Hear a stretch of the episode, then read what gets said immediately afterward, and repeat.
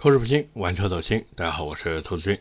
今天这期节目，我们来聊小鹏 G6，因为这台车最近也是开启预售了，并且还请林志颖代言了，而且这一次 slogan 弄得很有意思啊，叫做“重新热爱”，总感觉呢是在 暗指些什么啊。而且除了这个代言以外呢，其实还有一个比较有意思的事情，就是小鹏 G6 最近这个公关啊开始发功了啊。因为不管是在哪个平台，只要是稍微主流一些的地方，就比如说什么微博呀、抖音啊，对吧？就这些平台上面，只要你聊小鹏 G6，稍微有那么一点点负面，然后水军们就开始出动了。就比如我在微博上面也转发了一个博主啊，他说这个小鹏 G 六长得是真的丑。结果各位反正感兴趣的可以去看看评论区。我的天啊，简直就是水军开大会，堪比之前我 diss 本田雅阁插混的那一期。我记得当时我那个视频的评论区也是，哎呀，全都是水军的身影。所以这一次小鹏 G6 呢也差不多，反正这个公关花费应该不低啊。那么回到车上来说呢，其实这车真的丑，真的丑，我也觉得丑。虽然官方说，哎呀，我们用了什么 Robot Face 家族化设计，但是相比于之前的小鹏车型，不管是小鹏 P3 还是小鹏 P7，又或者是那个小鹏 G9。这个车子呢，你如果从右后方或者左后方，反正只要是从侧后方去看，你都会感觉它真的做的特别臃肿，甚至有一种东施效颦的感觉。那那个被效仿的西施是谁呢？特斯拉 Model Y。所以哪怕说这一次小鹏给这一台 G6 又是弄什么贯穿式灯带，又是什么激光雷达、远近光灯，对吧？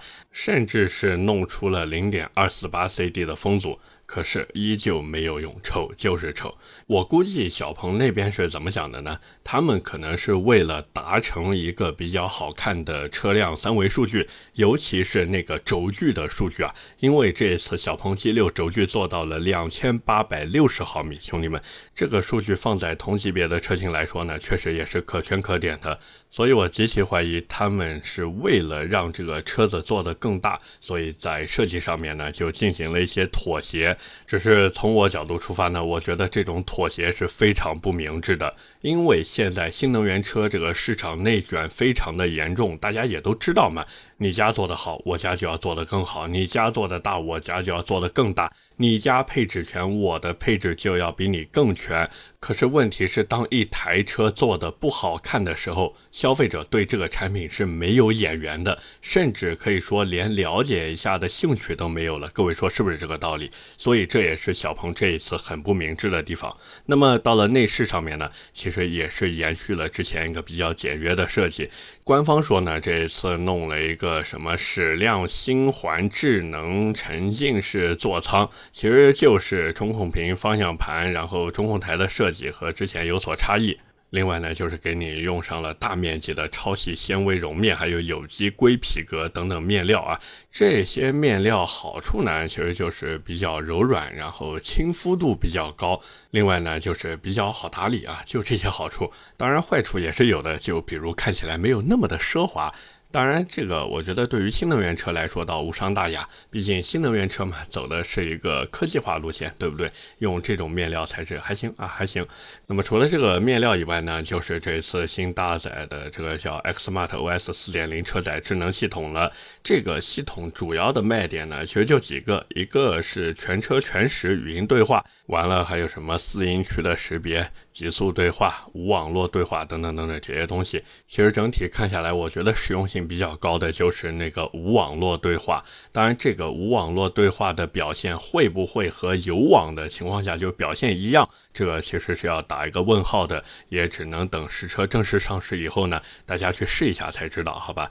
那么除了这些以外呢，就是还有什么 XEEA 新一代的电子电器架构和 XCombo 私人定制等智能科技啊，反正这些呢都是一些噱头性的东西。听过我和传谣聊贾老板那个 FF 九一那期音频的朋朋友，应该都能感受得到，现在这些新能源车企啊，一个比一个会造词，对不对？其实真正你说有什么新东西呢？我觉得。真的很少很少。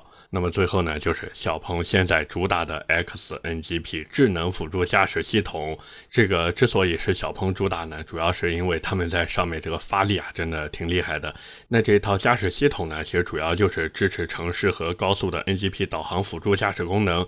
目前的话是开放了第一阶段的能力，那他们预计是在今年下半年会开放第二阶段的能力。具体有什么能力呢？其实就什么自动进出匝道呀，然后自动变道呀。完了以后，还有我记得之前有一个是城市内的左拐辅助，这个其实也挺有用的。因为我们在拐右弯的时候呢，一般都是拐小弯，可是拐左弯的时候呢，一般都是拐大弯，对不对？所以这时候呢，你的视觉盲区其实是更大的。那有了这个左拐辅助以后呢，确实是能提升不少的安全性。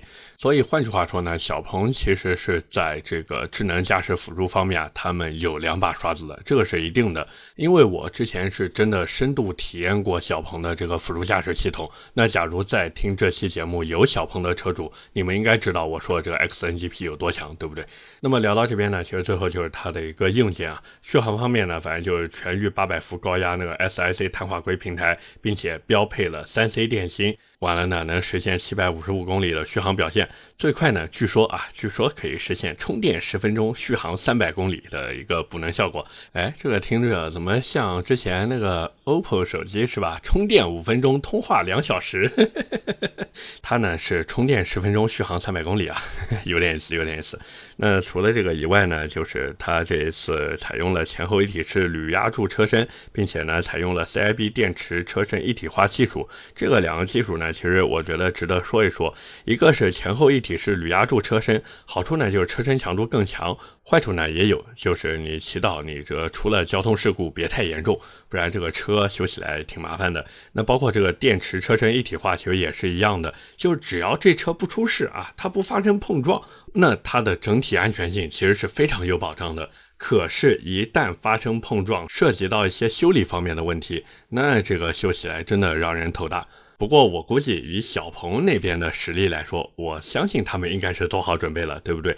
那作为车主来说呢，其实也要做好准备，就是有可能啊。当然，我只是说有可能，中保研在测试完这台车以后呢，说不定你这车子保费就要上涨一波了，好吧？那么聊完这些以后呢，其实关于这台车真的七七八八聊的差不多了。说白了，这台车它的里子，包括一些高精尖的东西，配备的呢还是比较齐全的。可是问题是，它是长得真的丑，这也是我特别诟病小鹏 G6 的地方。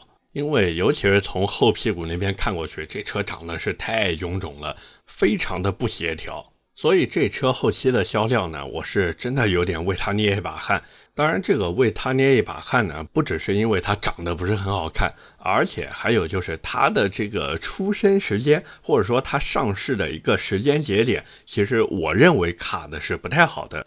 因为现在整个市场大环境已经发生了翻天覆地的改变，包括整个新能源市场的客户也是发生了翻天覆地的变化。像过去很多新能源车企，尤其是那些新势力车企，他们真的就有点那种吆喝几声就能卖货赚钱了，对不对？可是现在呢，这种日子一去不复返了，互相之间疯狂内卷已经成了一个常态。那小鹏 G 六是在什么时候首发的？上海车展，对不对？那各位如果当时关注过上海车展，其实也都知道，今年整个上海车展已经快被新能源车给包围了，对不对？所以说白了，小鹏 G 六它现在整个的一个生存环境其实是非常严酷的。可是呢，小鹏那边非常的自信。我极其怀疑这跟他们之前找的代言人有关系啊，普通且自信嘛，对不对？那他们很自信啊，他们觉得说 G6 量产爬坡后的销量将会是 P7 的两到三倍。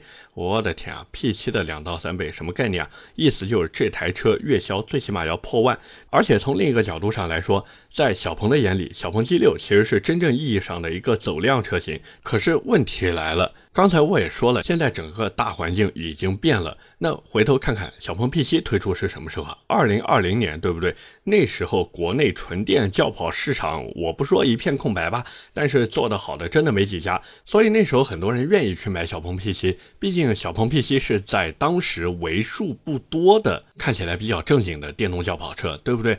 而且该说不说，小鹏 P7 的颜值是真的高。我一个不太喜欢小鹏这个品牌的人，我都觉得，哎呀，小鹏 P 七长得是真帅。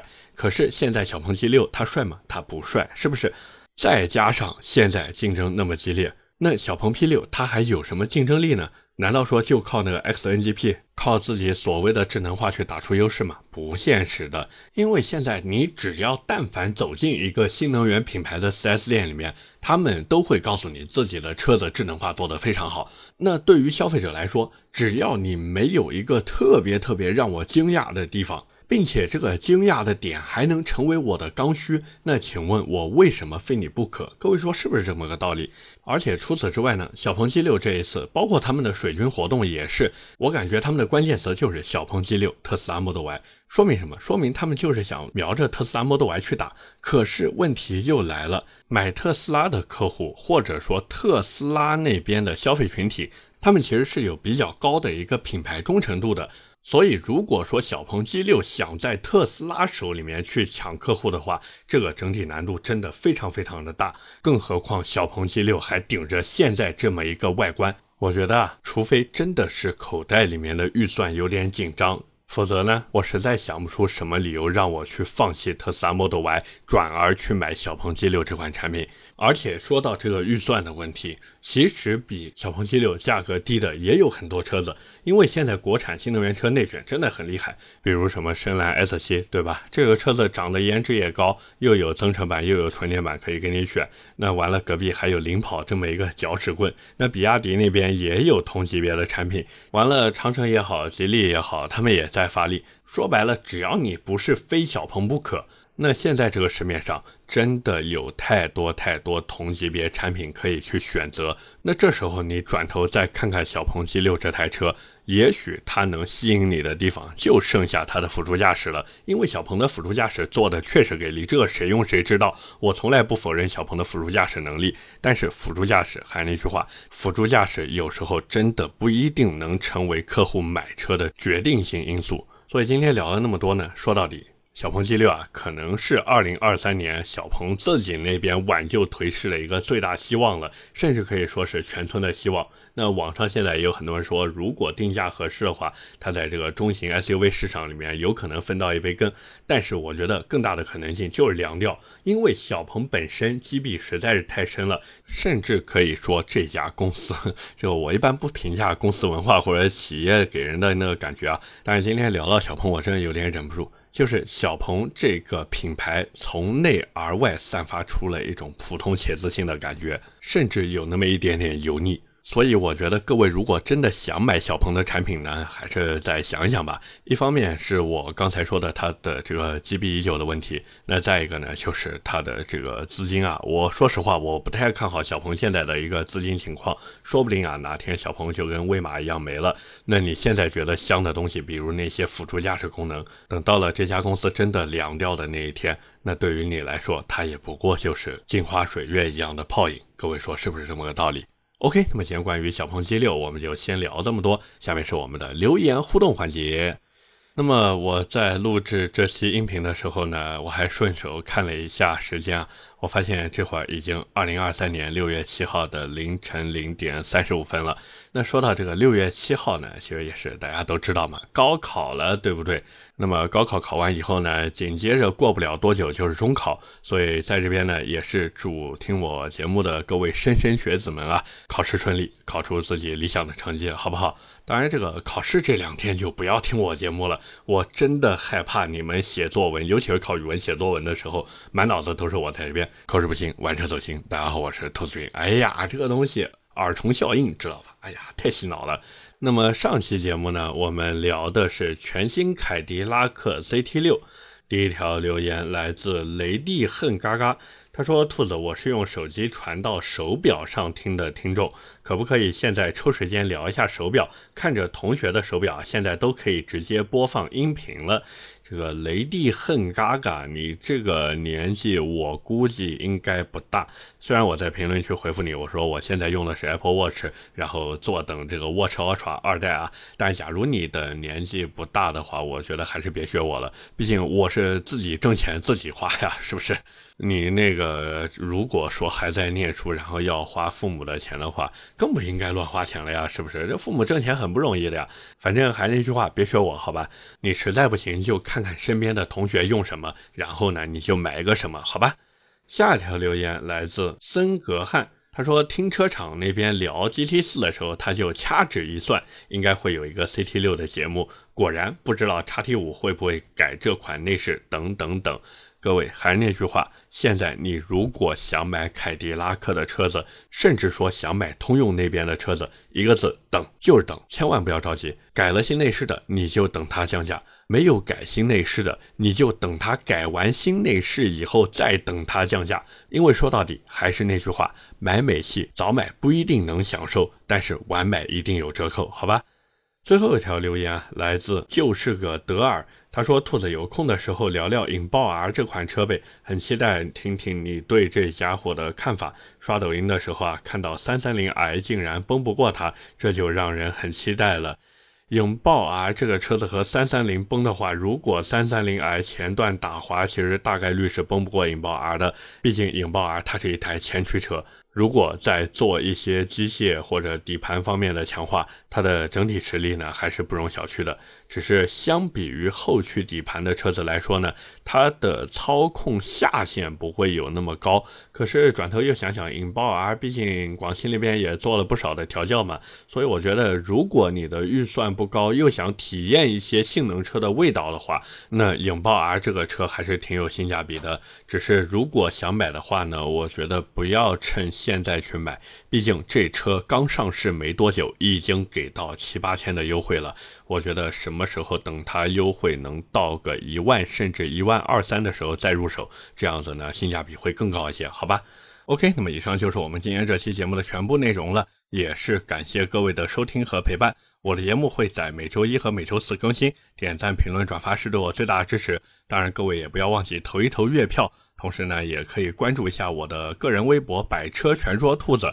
那假如你有什么想听的车或者想聊的话题呢，也欢迎在节目下方评论区留言。我们下期节目接着聊，拜了个拜。